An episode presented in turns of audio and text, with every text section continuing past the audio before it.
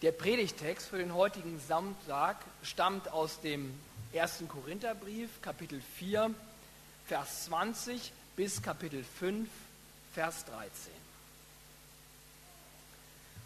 Denn das Reich Gottes besteht nicht durch die Worte, mit denen man davon erzählt, es lebt durch die Kraft Gottes. Was ist euch lieber? Soll ich mit Tadel und Strafe kommen oder in Liebe und Freundlichkeit? Ich kann kaum glauben, was mir über die Unzucht unter euch berichtet wird.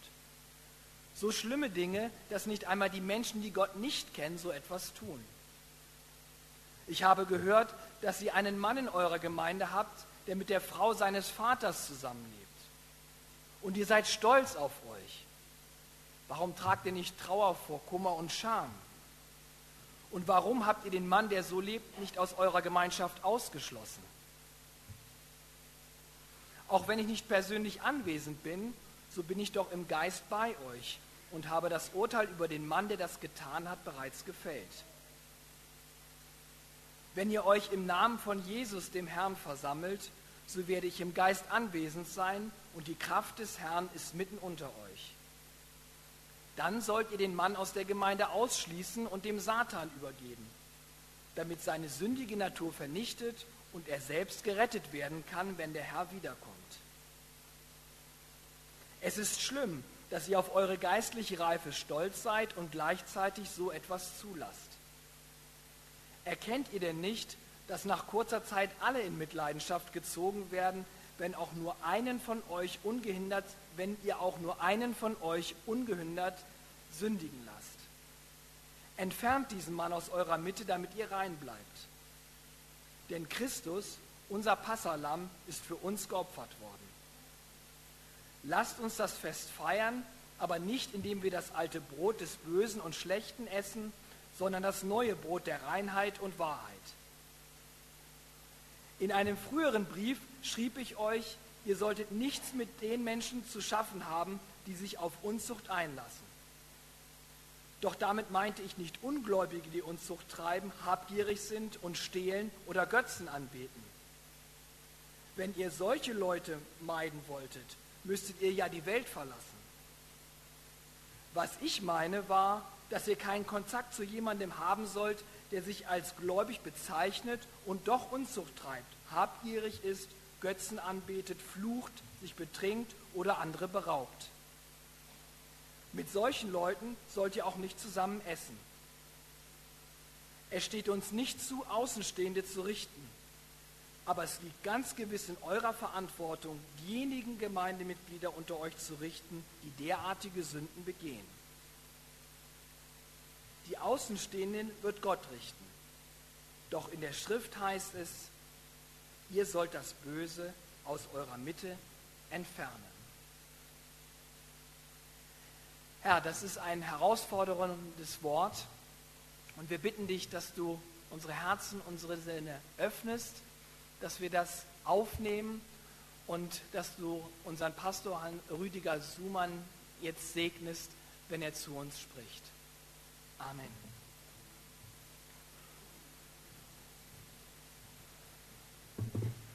Bald glaube ich auch schon, dass ich Hans Rüdiger heiße. Mal sehen, wie lange es noch dauert. Ähm, warte mal, das klappt so nicht.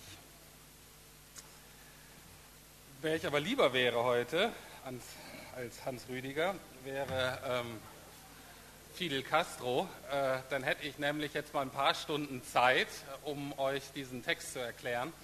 Die bräuchte ich nämlich eigentlich, um das wirklich alles zu erklären, was in diesem Text steht.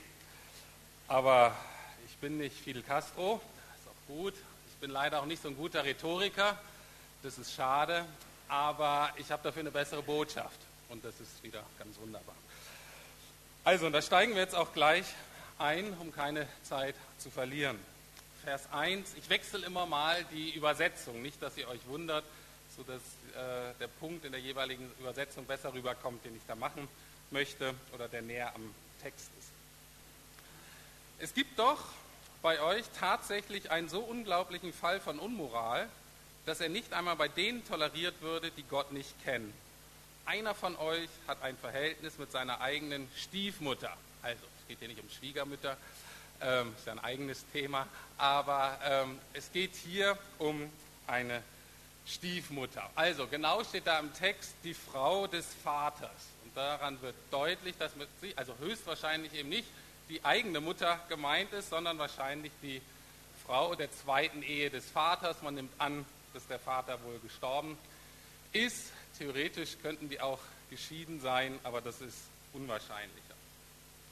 Jedenfalls leben die beiden in einem Verhältnis, könnte sagen in so einer eheähnlichen Gemeinschaft. Also was hier nicht gemeint ist, ist zum Beispiel so die Tatsache, vielleicht eine große Familienfeier, zu viel Alkohol, beide im Suff dann irgendwie zusammen im Bett gelandet und am nächsten Morgen aufgepasst, aufgewacht und gesagt, oh je, was ist denn hier passiert? Ähm, das ist hier nicht gemeint, sondern es ist, ähm, das kann ich nicht weiter aufstellen, wahrscheinlich ein gesellschaftlich sehr respektables Gemeindeglied. Das ist auch der Grund, weshalb er nicht ausgeschlossen wurde. Und der lebt eben mit seiner Stiefmutter zusammen. Und das war nicht nur nach Gottes Geboten verboten, sondern das war interessanterweise auch nach dem römischen Recht verboten. Ich weiß gar nicht, wie das heute hier in der Bundesrepublik ist, aber damals war es verboten. Das heißt nicht, dass es da zur Anzeige kam, höchstwahrscheinlich nicht, ähm, aber er tat was, was eigentlich auf jeder Ebene verboten war. Aber, und das ist mir ganz wichtig heute Morgen rauszustellen, das Problem in Korinth ist nicht, dass da jemand mit seiner Stiefmutter schlägt. Das ist nur das Symptom einer tiefer liegenden Krankheit. Ich möchte so nach und nach aufzeigen, was eigentlich das Problem der Korinther damals war. Auf den zweiten Blick könnte man denken, das ist, dass das Problem der Korinther die sexuelle Unmoral im Allgemeinen sei. Das gucken wir uns kurz an. Das ist auch durchaus problematisch, aber das ist nicht das eigene, äh, eigentliche Problem. Aber was deutlich wird, die Korinther haben Probleme mit Porneia. So heißt das griechische Wort. Porneia ist ja nicht ganz unbekannt. Vers 1 sagt er eben, überhaupt hört man, dass Unzucht, manche übersetzen das mit sexuelle Unmoral, unter euch ist. Und dieses Wort, was eben je nach Übersetzung unterschiedlich übersetzt wird, Unzucht, Elberfelder hieß früher Hurerei, ich weiß gar nicht, Luther hat wahrscheinlich auch eine Zeit lang Hurerei gehabt, sexuelle Unmoral, ist immer dieses Wort Porneia. Und das war überhaupt kein neues Problem in Korinth, in Vers 9 erwähnt, Paulus einen früheren Brief, den er mal an die Gemeinde geschrieben hat. Ähm, kleiner Seitensatz, also in der neutestamentlichen Zeit wurden relativ viele Briefe immer mal wieder geschrieben und viele davon sind uns nicht erhalten. Also das ist ein Brief, den Paulus an die Korinther geschrieben hat, vor dem, was wir den ersten Korintherbrief nennen. Und er sagt, da in Vers 9, ich habe euch in diesem Brief geschrieben, nicht mit unzüchtigen Umgang zu haben, also mit Leuten, die permanent sozusagen in Porneia leben, Porneia ausüben. Ganz salopp könnte man sagen, es gab in Korinth einfach Leute, die nicht so ganz mit ihrer Sexualität klarkamen und ich hoffe, dafür haben wir Verständnis. Das ist ja auch nicht immer ganz so einfach. Gucken wir uns den Begriff Porneia mal an, dann müssen wir uns klar machen, dass das in dem Fachgriechisch sozusagen ein sehr umrissener Begriff war, ein klarer Begriff war. Zusammenfassend könnte man sagen, dass eigentlich jede Art von Sex, die vor Gott nicht in Ordnung ist. Ein bisschen genauer hingeguckt könnten wir sagen, das ist Sex, der nicht eingebettet ist in eine Beziehung, die gewisse Merkmale aufweist. Und die Merkmale sind umfassend, exklusiv, dauerhaft und öffentlich. Also umfassend, exklusiv, dauerhaft und öffentlich. Und es liegt daran, dass diese Charakteristika auch genau unsere Beziehung zu Gott ausmachen sollen. Also umfassend heißt, dass es in so einer Beziehung eben nicht nur um Sex geht, sondern eben das ganze Leben geteilt wird. Exklusiv heißt eben nur mit einem Partner, nicht mit wechselndem Partner oder nicht einmal kurz für eine Nacht mit jemand anders. Ähm, dauerhaft heißt eben auf ähm, auf die äh, Länge angelegt, halt idealerweise lebenslang und dann öffentlich, dass das auch erkennbar ist und nicht heimlich. Und genau diese Charakteristika sollen unsere Beziehung zu Gott widerspiegeln. Also umfassend, unser ganzes Leben soll Gott gehören, nicht ein kleiner, frommer, religiöser Bereich. Dann soll die Beziehung von uns aus natürlich exklusiv sein. Gott ist der einzige Gott in unserem Leben. Ich habe ja diese Predigtreihe über Götzen gemacht, um das deutlich zu machen, was alles um unser Herz buhlt, was alles Einfluss nehmen möchte auf unser Leben. Letztlich soll das nur Gott sein. Dann natürlich die Beziehung zu Gott dauerhaft, hoffentlich ewig und eben öffentlich, dass man sich öffentlich dazu bekennt, einerseits in der Taufe, aber andererseits eben auch immer wieder sich zu dieser Beziehung bekennen. Und wenn wir das jetzt auf die menschliche Ebene runterbrechen, wenn wir sagen, das ist so eine Beziehung, die ich zu einem Menschen mit, äh, des anderen Geschlechtes führen möchte, dann gibt es in der Bibel einen Rahmen dafür. Das ist die Ehe. Ja, wenn man so eine Beziehung anstrebt, dann ist der Rahmen dafür die Ehe. Und genau wie heute in Berlin, so auch damals in Korinth, gab es eine Fülle von hetero- und homosexuellen Möglichkeiten, eben diesen Rahmen zu verlassen. Gab es eben unendliche Möglichkeiten, ähm, näher zu leben. Und das können wir jetzt alles nicht im Einzelfall durchgehen. Und manchmal ist ja auch die Frage, ist es jetzt schon oder ist es nicht mehr? Das müsste man angucken. Aber bei vielen Dingen ist es klar, es fällt außerhalb dieses Rahmens. Aber, jetzt verlassen wir Porneia, auch bei Porneia gab es Abstufungen und wie auch so oft in anderen Bereichen, auch da sind Korinther ganz vorne weg, da schießen die den Vogel ab. Sex mit der Stiefmutter war auch damals eher ungewöhnlich. Aber ich habe ja gesagt, das Problem für Paulus ist überhaupt nicht, dass da Dinge falsch laufen im sexuellen Gebiet, im moralischen Gebiet. Das ist ein Problem, aber es ist nicht das entscheidende Problem in diesem Text. Das Problem für Paulus ist der Umgang mit diesen Problemen.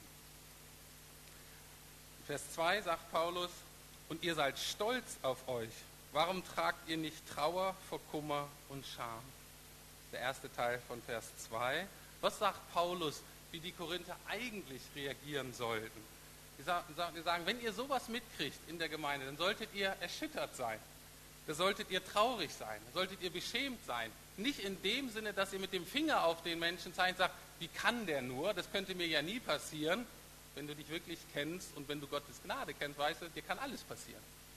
Mir kann alles passieren, wenn Jesus nicht wirklich real die Herrschaft übernimmt in jedem Moment meines Lebens. Also das war nicht das, was Paulus sagte, dass man den jetzt auf den, mit dem Finger auf ihn zeigt, sondern er sagt, als Gemeinschaft müsst ihr Verantwortung übernehmen.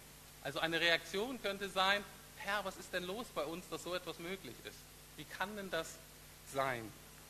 Aber was machen die Korinther? Sie sind stolz auf ihren toleranten Umgang mit diesem Gemeindemitglied. Das Wort stolz könnte man übersetzen mit aufgeblasen, eingebildet, arrogant. Auch da kann ich nur sagen, willkommen in Berlin heute. Das ist ganz oft die Reaktion, die ich habe, wenn ich mit Christen, sei es hier in der Gemeinde oder aber auch mit aus anderen Gemeinden oder Leute, die so frei rumschweben, die so reagieren, wenn ich mit denen über Dinge rede, die nach der Bibel ganz klar in die Kategorie von näher fallen würde. Und die Haltung ist ganz oft in dem Gespräch, ich habe kein Problem damit. Ich bin da ganz entspannt, ist ein ganz überlegenes Lächeln. Und man fühlt sich dann, was hast denn du für ein Problem damit? Ne? Und die Haltung ist so, ich bin halt eben Berliner von heute, ich bin da tolerant, ich bin aufgeklärt, ich bin da ganz entspannt. Und ich fühle mich dann immer, Rüdi, was ist denn los bei dir? Warum bist denn du noch so von, von vor, vor, vorgestern? Wie kann denn das sein? Aber wie reagiert Paulus da? Was sagt Paulus zu den Korinther? Schauen wir uns mal Vers 6 an. Wie reagiert Paulus? Ist Paulus so entspannt? als Gesandter Gottes, der den Auftrag hat, eine Gemeinde zu prägen. Er sagt, euer Rühmen ist nicht gut. Wisst ihr nicht, dass ein wenig Sauerteig den ganzen Teig durchsäuert? Aber erstmal geht es mir nur um das Erste. Diese tolerante, entspannte, abgeklärte Haltung vielen Formen von Panäa gegenüber. Paulus sagt, euer Rühmen ist nicht gut. Das ist einfach nicht richtig. Ihr habt überhaupt gar keinen Grund, stolz und überheblich zu sein. Anders ausgedrückt, du solltest ein Problem damit haben. Warum? Es ist letztlich dein Problem. Es ist dein und mein Problem. Und das will ich auch zeigen, warum das so ist und was an diesem Text deutlich wird, dass es unser aller Problem letztlich ist. Also, gehen wir zurück zu Vers 2. Was erwartet Paulus? Was hätten sie eigentlich tun sollen, neben dem, dass sie erschüttert sind, dass sie traurig sind, sie eben nicht so entspannt sind? Er sagt, zweiten Teil von Vers 2, und warum habt ihr den Mann, der so lebt, nicht aus eurer Gemeinschaft ausgeschlossen? Und nun kommen wir zu einem der schwierigsten Themen im Neuen Testament und ich kann es teilweise auch nur anreißen. Ähm, ist es das Thema, was manchmal als Gemeindezucht oder als Ausschlussverfahren oder Gemeindekorrektur oder so genannt wird. Wer ausführlicher, sich ein bisschen ausführlicher damit beschäftigen will, ist dieses Büchlein könnt ihr im Büro beziehen, zum Mülheimer Verband rausgegeben, ethische Entscheidungen treffen und da ist ein Artikel von Markus Liebel drin, der sich ausführlicher damit beschäftigt, auch die historischen Wurzeln und was da alles falsch gelaufen ist und wie man es vielleicht richtig machen kann. Also das ist sehr interessant. Wichtig ist mir nur, dass Paulus, dass das nicht mal in so einem Nebensatz rausgerutscht ist, sondern Paulus ist ziemlich deutlich in diesem Text, dass er das verlangt von den Korinthern. Er sagt in Vers 5 nochmal, dann sollt ihr den Mann aus der Gemeinde ausschließen und dem Satan übergeben. Ähm, das werde ich gleich erklären, was er damit meint. Und zum Schluss sagt er eben, die Außenstehenden wird Gott richten, also die Nichtchristen sozusagen kümmert sich Gott letztlich als Schöpfer und Richter, aber für diejenigen in eurer Gemeinschaft, da habt ihr die Verantwortung. Ihr sollt das Böse aus eurer Mitte entfernen, zitiert er da das Alte Testament. Also, Ausschluss aus der Gemeinschaft. Das ist ja nicht so ein Thema, was man sich äh, von sich aus äh, wählen würde als Pastor. Und das ist das Gute von so einer fortlaufenden Bibellese. Da darf man eben nichts überspringen. Äh, wir kriegen nachher auch noch Scheidung und diese ganzen Sachen und Ehe und alle anderen schwierigen Themen. Ähm, heute, heute dies. Ausschluss aus der Gemeinschaft. Welche Logik liegt da zugrunde? Welches Weltbild liegt da zugrunde? Das verstehen wir nur, wenn Paulus zwei Reiche zwei Kulturkreise sozusagen im Blick hat. Das eine ist das, was wir Reich Gottes nennen oder was wir genauer mit Königsherrschaft Jesu beschreiben würden. Und das andere ist, was die Bibel nennt, das Reich des Fürsten dieser Welt. Also, wir als Gemeinde, wir als Kinder Gottes sollen natürlich das Reich Gottes repräsentieren. Das soll der Bereich sein hier auf Erden, wo Jesus als König regiert, wo Jesus das Sagen hat, wo die Dinge ähm, gefördert werden und gepriesen werden und geschätzt werden, die Jesus am Herzen liegen. Die sollen auch uns am Herzen liegen. Die sollen hier gefördert werden. Und dann gibt es eben das andere Reich, wo, der, wo eben andere Machthaber sind, wo andere letztlich Einfluss haben. Ähm, es wird manchmal das Böse genannt oder Satan oder der Teufel oder wie auch immer wir ungöttliche Systeme jetzt beschreiben wollen, ist, ist zweitrangig. Und was Paulus meint, mit dieser Person dem Satan zu übergeben, meint nicht, jetzt schickt den mal in so einen Teufelsanbetungskult, dass der mal richtig Schiss kriegt und dann kommt er schon zurückgelaufen. Das war nicht äh, die Logik. Ähm, könnte vielleicht klappen, das weiß ich nicht, aber das hat Paulus nicht im Sinn, sondern Paulus sagt, was er damit meint, ist, diese Person, dieser Mann unter euch lebt permanent so, als ob er nicht zu Gottes Reich gehört, sondern er lebt so, als würde er zu diesem anderen Kulturkreis gehören. Und er möchte sich auch nicht ändern. Das heißt, ihr Korinther müsst jetzt Sorge dafür tragen, dass dem auch Rechnung getragen wird und dass er sozusagen nicht mehr die Gemeinschaft genießen kann und davon profitieren kann, wo Jesus sagen hat, sondern dass er ähm, so lebt, als ob er nicht zu Jesus gehörte, dass er da in diesen Kulturkreis sozusagen verpflanzt wird. Das ist die Logik dahinter. Was das jetzt konkret bedeutet, ähm, ist gar nicht so ganz einfach, weil das Neue Testament da ganz, keine ganz genauen Anweisungen gibt. Ausschluss aus gelebter Gemeinschaft, das bedeutet, wenn jemand Mitglied ist, Kündigung der Mitgliedschaft. Aber was heißt es sonst? Wahrscheinlich Ausschlüssen aus Hauskreisen, Kleingruppen, da wo Gemeinschaft gelebt wird Für manche Kirchen oder Gemeinschaften bedeutet das Ausschluss vom Abendmahl. Andere wiederum sagen, das Abendmahl ist immer auch ein Aufruf zur Buße, zur Umkehr. Das sollten wir Leute nicht, äh, nicht verschließen oder versagen. Ähm, Gottesdienst könnte man natürlich denken, aber Gottesdienste heutzutage sind öffentliche Veranstaltungen, da ist jeder eingeladen, da kann jeder daran teilnehmen. Also da muss jede Gemeinde sozusagen seinen Weg finden und das kann ich jetzt hier nicht im Detail erklären. Wichtig ist mir nur, wie wir überhaupt Gemeinde sehen, wie wir überhaupt Gemeinde denken. Wenn ich jetzt so rede, könnte ich mir vorstellen, dass einige von euch folgendes Bild von Gemeinde haben. Das ist so ein ganz wunderbarer paradiesischer Garten, wo alles ganz, ganz wunderbar sind. Und außenrum sind so ganz, ganz hohe Mauern. Und der Pastor steht mit seinem Schwert, also ich stehe sozusagen am Tore dieser Mauern, wo man nur durchkommt, stehe mit der Bibel und fragt die Leute sozusagen nach der Eingangsparole, die müssen mir dann irgendwie sagen, was sie von Jesus denken und so weiter. Und entweder sind sie koscher, dann kommen sie rein oder sie bleiben draußen. Das könnte man ja denken, dass das so das Bild von Gemeinde wäre. Dem ist aber nicht so. Das ist nicht die Art von Gemeinde, die wir sein wollen. Es geht um was anderes. Ich habe letztes Mal von einem Gemeindebild geredet, äh, gelesen, was ich ganz schön fand. Und zwar mit Jesus sozusagen als Quelle des Lebens, als Brunnen im Mittelpunkt. Und das Entscheidende ist, dass wir alle von außen kommend aufgerufen sind, näher zu diesem Mittelpunkt heranzukommen, näher an Jesus ranzukommen, immer mehr dadurch auch so zu werden, wie er ist, immer mehr das zu lieben, was er liebt und das zu meiden, was er meidet oder das zu hassen, was er hasst. Und wichtig ist, das ist die Bewegungsrichtung natürlich und der Punkt, wo wir uns gerade befinden. Wenn wir uns jetzt mal vorstellen würden, das kann natürlich keiner von uns, ist auch gut so, das kann nur Gott, wir würden so eine Momentanaufnahme machen, wo wir gerade stehen in Beziehung zu Jesus. Und das eine gewisse Verhaltensweise wäre. Dann kann das ganz gut sein, dass zwei Menschen hier die völlig gleiche Verhaltensweise an den Tag legen, die aber völlig unterschiedlich bewertet werden muss.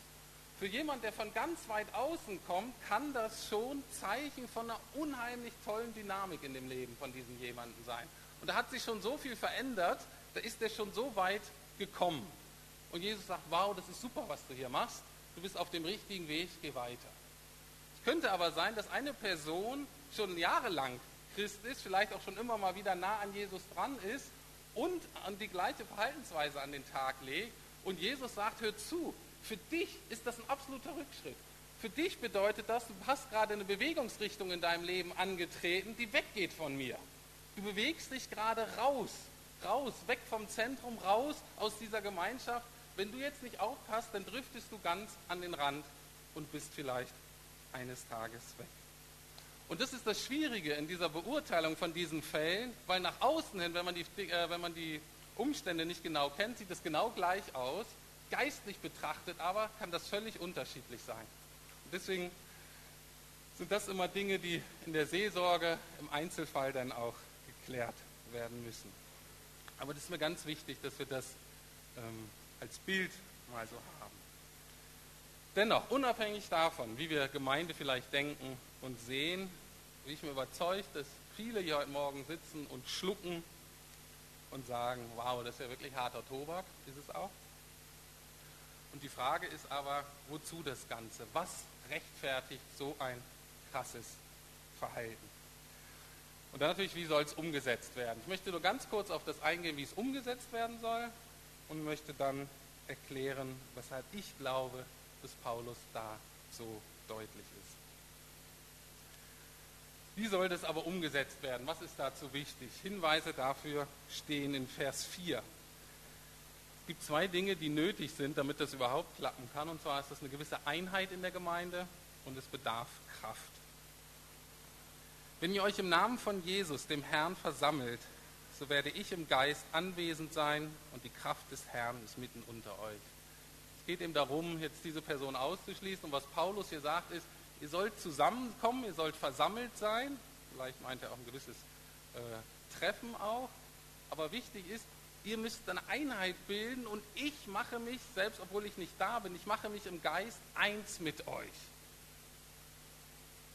Und das ist die Logik dahinter, so ein bisschen wie in der Kindererziehung. wenn man als Eltern Kraft entwickeln möchte, um gewisse Dinge voranzubringen, dann geht das nur, wenn die Eltern eine Einheit sind. Sonst geht das Kind zu Mama und Mama sagt das und dann gehen sie zu Papa und dann geht das das und dann streiten die sich und das Kind macht, was es will. Und das ist genau die Logik hierhinter. Er sagt, es muss die Einheit sein, um dann die Kraft des Herrn zu erleben. Und das ist genau das, was eben auch in Vers 4, äh, in Kapitel 4, Vers 20 stand. Das Reich Gottes besteht nicht in Worten, sondern in Kraft. Kleine Nebenbemerkung. Bonhoeffer hat das aufgegriffen, was Luther auch schon spärlich ähm, im Magen lag. Und zwar die Tatsache, dass so etwas natürlich nur in Bekenntnisgruppen möglich ist oder in gewissen Gemeinschaften innerhalb der Landeskirche. Luther hat gesehen, dass das, und Bonhoeffer hat, dass sowas natürlich in der Volkskirche relativ schwierig umzusetzen ist. Dafür hat die Volkskirche andere Vorteile, da gehen wir jetzt nicht drauf ein. Jetzt aber zum Prozedere. Nur ganz kurz, wie gesagt, das ist ausführlicher in diesem Büchlein, äh, könnte man auch ausführlicher studieren. Wichtig ist mir hier nur, dass das keine Erfindung von Paulus ist. Es ist ja ganz oft, dass wenn Dinge schwierig werden, dann ist unser ganz normaler Reflex nach 300 Jahren deutscher Theologie, dass wir denken, na, da wird gegeneinander ausgespielt. Also Paulus ist hier der Hardliner, aber Jesus ist derjenige, der alle immer offen und immer nett ist. Ne? Wenn es irgendwie schwierig ist, dann ist das der Gott aus dem Alten Testament, aber der Gott aus dem Neuen Testament völlig anders. Das ist alles Murks. Alles Murks, das eine Liebe ist ein Gott, eine Glaube, eine Gnade, eine Liebe und so weiter. Und auch hier äh, Jesus und Paulus sind sich da völlig eins. Zentrale Stelle dazu ist Matthäus 18, Verse 15 bis 17. Und ich weiß, wir könnten da noch mehr Zeit verbringen, aber da gehen wir jetzt mal schnell durch. Jesus sagt, wenn aber dein Bruder oder natürlich deine Schwester sündigt, so geh hin, überführe ihn oder sie zwischen dir und ihm allein. Wenn er auf dich hört, so hast du deinen Bruder gewonnen. Guck mal, ganz wunderbar. Wir sind alle füreinander verantwortlich. Das wird besprochen, das wird bebetet, das wird bekannt. Das kriegt überhaupt keiner mit. Die Sache ist erledigt. Halleluja. Wird nie wieder äh, angesprochen. Wenn er aber nicht hört, so nimm noch ein oder zwei mit dir, damit aus zweier oder dreier Zeugen Mund jede Sache bestätigt werde. Also wichtig ist, man braucht da Zeugen und die zwei oder drei anderen sind aber jetzt nicht unbedingt der Pastor oder die Gemeindeleitung und so weiter. Kann einfach ein Freund sein, noch ein Bekannter, vielleicht Hauskreisleiter oder so. Wichtig ist hier, das ist die Aufgabe der ganzen Gemeinde. Es ist die Verantwortung der gesamten Gemeinschaft. Und erst dann im dritten Schritt lesen wir, wenn er aber nicht auf sie hören wird, so sage es der Gemeinde. Wenn er aber auch auf die Gemeinde nicht hören wird, so sei er dir wie der Heide oder der Zöllner. Also auch hier ist eine Diskussion, ist nicht ganz klar, was ist hier Gemeinde gemeint. Einerseits wahrscheinlich Gemeindeleitung, die die Verantwortung für die Gemeinde hat. Wenn es aber eine öffentliche Sache ist, die allen bekannt ist, ähm, muss es auch öffentlich behandelt werden, zum Beispiel in der Gemeindeversammlung. Hier interessant ist ja, dieser Brief, den Paulus schreibt, diese Briefe von den Aposteln wurden ja immer laut vorgelesen, der ganzen Gemeinde. Die haben sich dann die ganzen 16 Kapitel am Stück reingezogen und dann nach und nach in Stücken und so weiter. Und in der Gemeinde Korinth war jedem klar, wer da gemeint war. Und es fiel auch nicht mehr unter das Seelsorgegeheimnis, weil allen klar war, dass das so ist. Und zwar schon seit Monaten, vielleicht sogar seit Jahren. Und dann in Vers 17 sei er dir wie Heide oder Zöllner, also hier übersetzt heißt es, jemand, der kein Christ ist und Jesus nicht nachfolgt.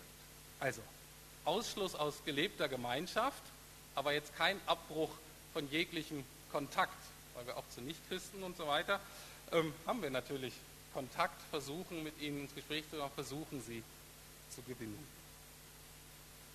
So, ganz kurz, wie soll das eigentlich ablaufen, zu wissen, dass da auch ein gewisses Prozedere gibt, was man einhalten muss, selbst wenn man in jedem Einzelfall gucken muss, was ist jetzt hier relevant. Aber wozu das Ganze? Was ist das Ziel der Aktion? Das ist mir jetzt ganz wichtig, dass wir das verstehen. Und das letztliche Ziel dieser, dieses Ausschlussverfahrens ist folgendes.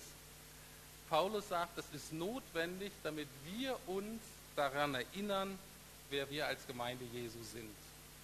Es geht praktisch darum, dass wir uns klar machen, wie unsere Identität eigentlich aussieht.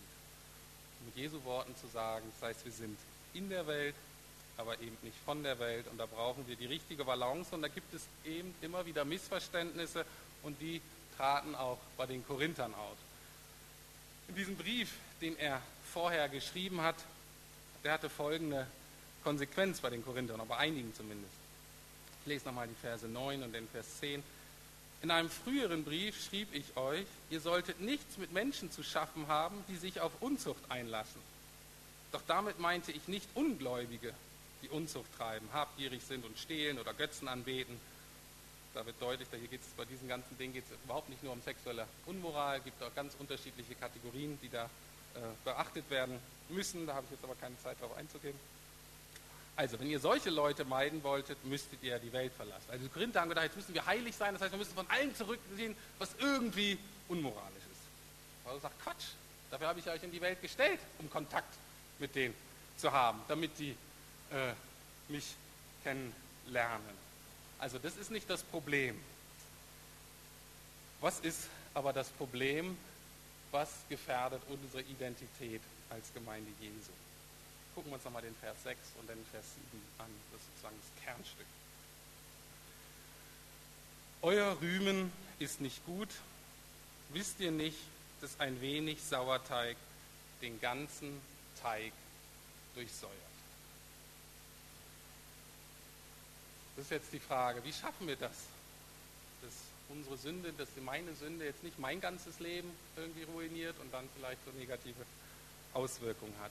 Und da ist mir dieses Wort Sauerteig, ich hätte irgendwie gewünscht, Paulus hätte ein anderes Wort genommen. Das ist wirklich das, womit ich sehr viel Schwierigkeiten habe, weil ähm, meine Befürchtung ist, wenn das Leute lesen, die so zwanghaft sind und so einen Kontrollgeist haben und die immer irgendwie ein Problem wittern, dann ist so eine Stelle natürlich gefundenes Fressen, weil dann macht man sich auf in der Gemeinde sagt, na, wo ist die nächste Sünde hier? Wo keimt schon ganz bisschen was auf?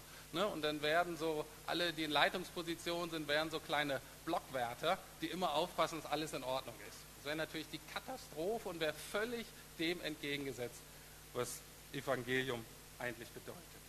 Und das ist ja die Gefahr, gerade von uns frommen Christen, die oft alles richtig machen wollen, dass wir so auf die Sünde fixiert sind, zu merken, oh, das läuft falsch und wir dann uns irgendwie anstrengen, um das irgendwie in Kontrolle zu kriegen. Und wir gar nicht merken, dass wir uns immer die ganze Zeit mit unserer alten Identität beschäftigen und eigentlich gar nicht weiterkommen. Paulus schlägt natürlich was ganz anderes vor, worum es geht. In Vers 7 sagt er, fegt den alten Sauerteig aus, damit ihr ein neuer Teig seid, wie ihr ja bereits ungesäuert seid. Denn auch unser Passalam Christus ist geschlachtet. Ich habe jetzt keine Zeit heute Morgen, diese ganzen alttestamentlichen Bezüge zu erklären. Mache ich ein anderen Mal. Wichtig ist hier nur, was Paulus sagt, ist, hört zu, ihr seid schon neuer Teig. Ihr seid schon frisch und ungesäuert. Paulus sagt, Korinther, erinnert euch doch mal bitte, wer ihr seid. Ihr seid Kinder Gottes, ihr seid geliebt, ihr seid geheiligt, ihr seid gereinigt. Und Paulus sagt im Grunde nur, verhaltet euch doch so, wie es dem entspricht, was ihr seid. Oder noch kürzer zusammengefasst, werdet, was ihr schon seid. Erinnert euch daran, was ihr eigentlich als Herrliches habt und verhaltet euch dementsprechend. Und ich kann das gut nachvollziehen und zwar in der Zeit, als ich nämlich auch meine Identität und meinen Status gewechselt hat von Single zu verheiratet. Auch da, natürlich habe ich geheiratet und so weiter. Und ich habe aber gemerkt, dass ich ganz oft noch in meinen Verhaltensweisen, das, was mir am Herzen lag, wie ich mein Leben geplant habe und so weiter, das war immer noch wie ein Single. Und das war überhaupt nicht dem angemessen meiner neuen Identität als verheirateter Mann, als jemand, der in eine Ehe eingegangen ist mit Deike. Und Deike musste mich immer mal daran erinnern und sagen, hör zu, weißt du noch, du bist jetzt verheiratet. Und ich sage, ah ja, stimmt. Das müsste ja das und das bedeuten. Aber wichtig war, dass Deike oder der Heilige Geist, manchmal das Gleiche, manchmal nicht, ähm, ähm, dass die mich daran erinnert hat an meinen neuen Stand, den ich eigentlich toll finde, wo ich denke, das ist eigentlich total super. Und nicht auf das geguckt hat, ach, jetzt muss ich mich ändern und jetzt verpasse ich was, sondern nein, das ist ein neuer Stand, der ist super. Aber wurde daran erinnert, da muss ich mein Verhalten anpassen. Und das dauert eine Zeit und das ist ein Prozess, um das klarzukriegen. Aber wichtig ist, dass ich mich nicht anstrengen muss, um wieder verheiratet zu sein. Ich muss doch nicht wieder zum Standesamt tapern und sagen, ja, ich war jetzt hier drei Monate irgendwie weg vom Fenster, jetzt will ich wieder verheiratet sein und so weiter. Und Deike sagt, naja, wenn ich dich nochmal wieder heirate, dann erstmal das und das und das und das und das. Ne? Und sie mich dann ein Jahr lang hat abarbeiten lassen, meine Schulden. Nein, natürlich nicht. Ich sage, wir sind verheiratet. Und wenn einem das deutlich wird, sagt, Mensch, das nehmen wir wieder neu in Anspruch, jetzt leben wir so, wie es ist. Und genau das hat Paulus in, in, im Blick, wenn er den Korinther sagt, Mensch, erinnert euch doch daran, was das Entscheidende ist. Und das Entscheidende ist in Vers 7, dass Gott seine Liebe zu uns eben so deutlich gemacht hat, dass Christus für uns gestorben ist. Hier sagt er, Jesus, unser Passalam, für uns geschlachtet. Das heißt, eben diese Erinnerung, wenn ich daran zweifle, sage, Mensch, das ist die Grundlage meines Lebens, die keiner mehr nehmen kann. Gott liebt mich und hat das gezeigt und hat alles dafür gegeben. Und genau darum geht es Paulus, dass die Korinther das merken, Mensch, darum geht es doch in eurem Leben. Und weil das so schön ist, beschreibt Paulus das Leben des Christen und der Kinder Gottes auch als Fest in Vers 8 sehr, sehr passend. Gut, zusammenfassend, ich komme zum Schluss. Also, mir geht es, wie gesagt, ganz wichtig darum, nicht, dass da problematische Verhaltensweisen sind, sondern es geht darum, wie wir damit umgehen und es geht darum, was steht auf dem Spiel und auf dem Spiel steht unsere Identität. Also, warum ist Paulus hier so wenig entspannt? Was steht für ihn auf dem Spiel? Und letztlich steht Gnade auf dem Spiel. Bei all dem letztlich steht das auf dem Spiel, was hoffentlich uns allen am kostbarsten ist, nämlich Gottes unverdiente Liebe für uns. Es wird deutlich, immer wieder, wenn wir nicht jeweils angemessen auf Sünde reagieren, wie Jesus gesagt hat, in diesen unterschiedlichen Kategorien, dann vergessen wir mit der Zeit, wer wir als Kirche oder als Gemeinde Jesu Christi sind. Dass wir geliebte Kinder sind und die Paulus das an anderer Stelle im Korintherbrief sagt, geliebte Kinder teuer erkauft durch das Blut Jesu. Das ist das, was wir zutiefst sind. Ich kann es auch anders ausdrücken. Wo Sünde nur noch ein Wort ist, was keine wirkliche Bedeutung mehr hat.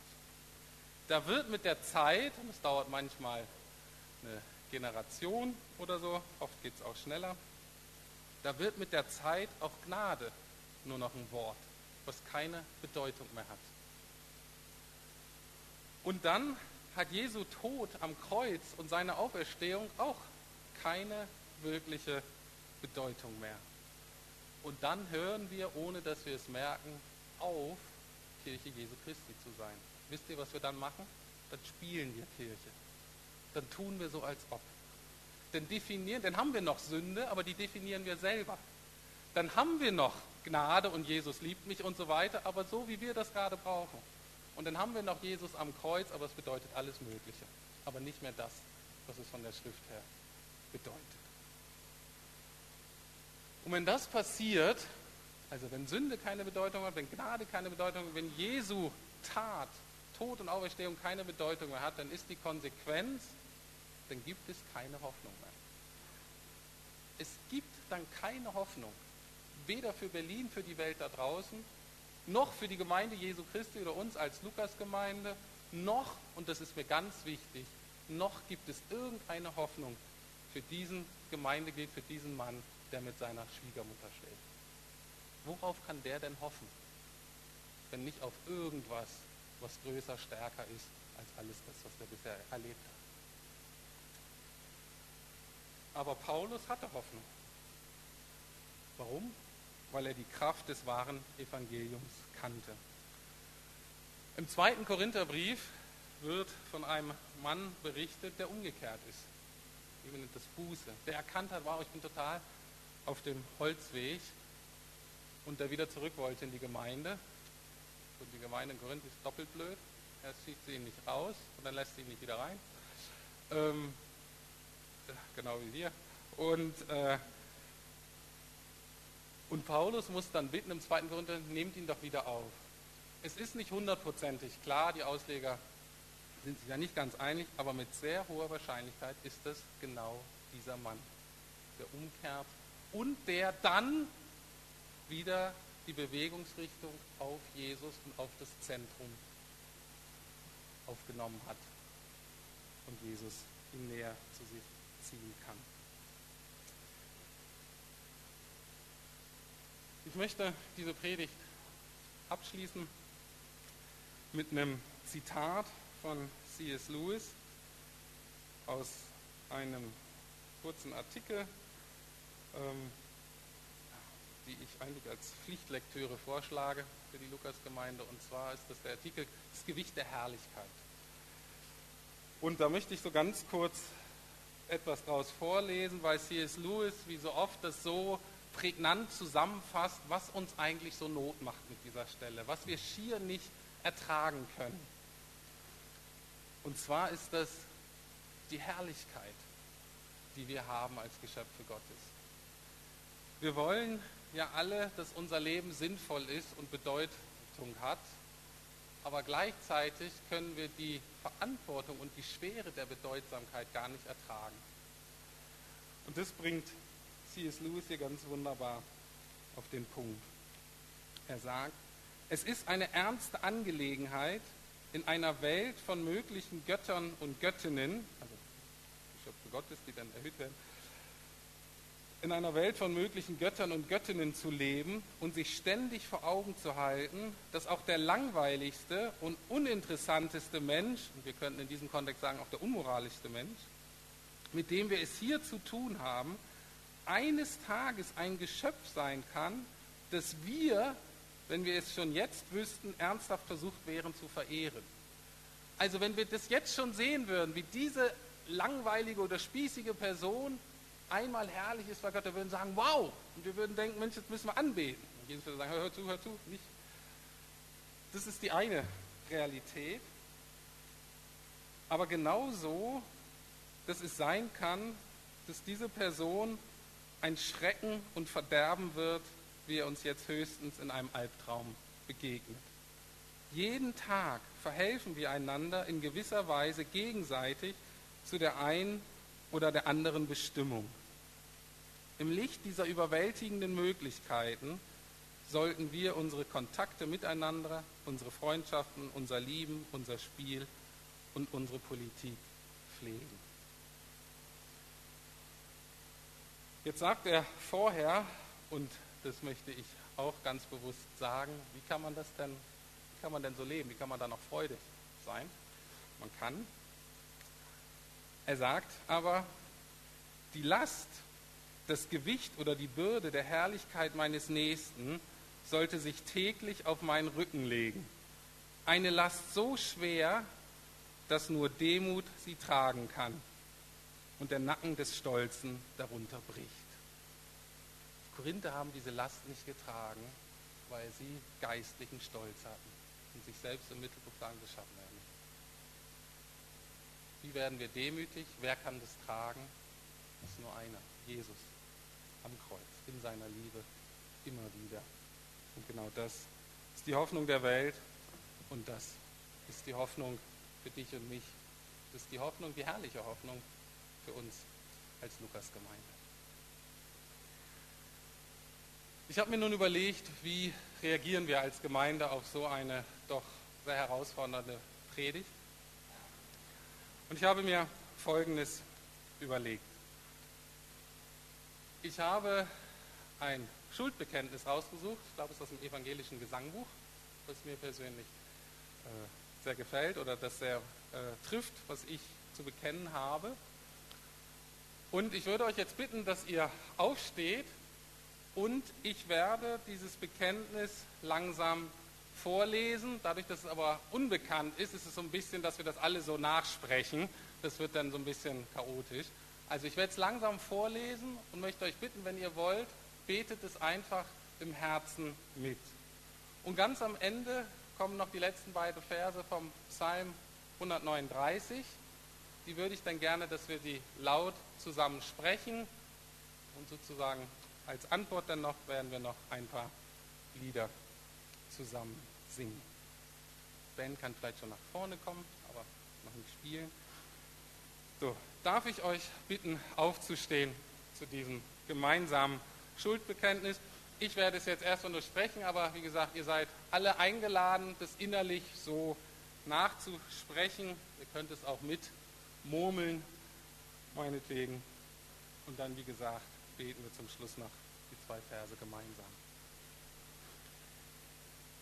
Ich bekenne vor dir, mein Gott, ich vergesse dich oft. Oft glaube ich nicht, dass du mich siehst.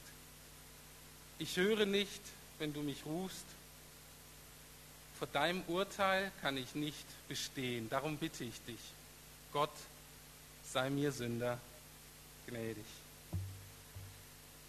Ich bekenne vor dir, mein Gott, ich bin nicht so, wie du mich haben willst. Ich täusche andere, denke schlecht von anderen und rede über sie.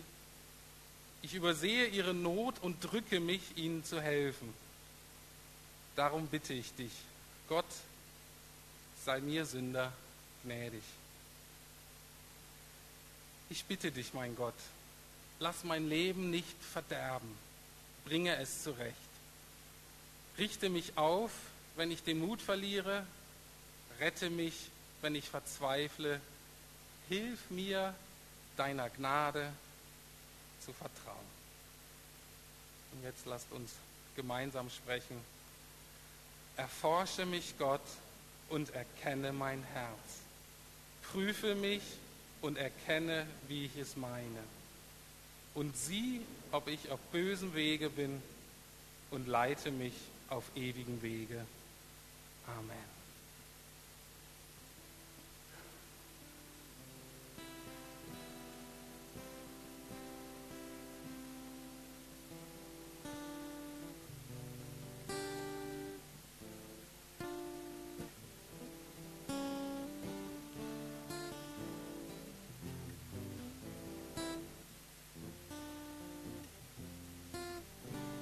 Und seht Gottes Sohn, kommt und seht die Liebe selbst, seht den Königsmantel und den Dornenkranz.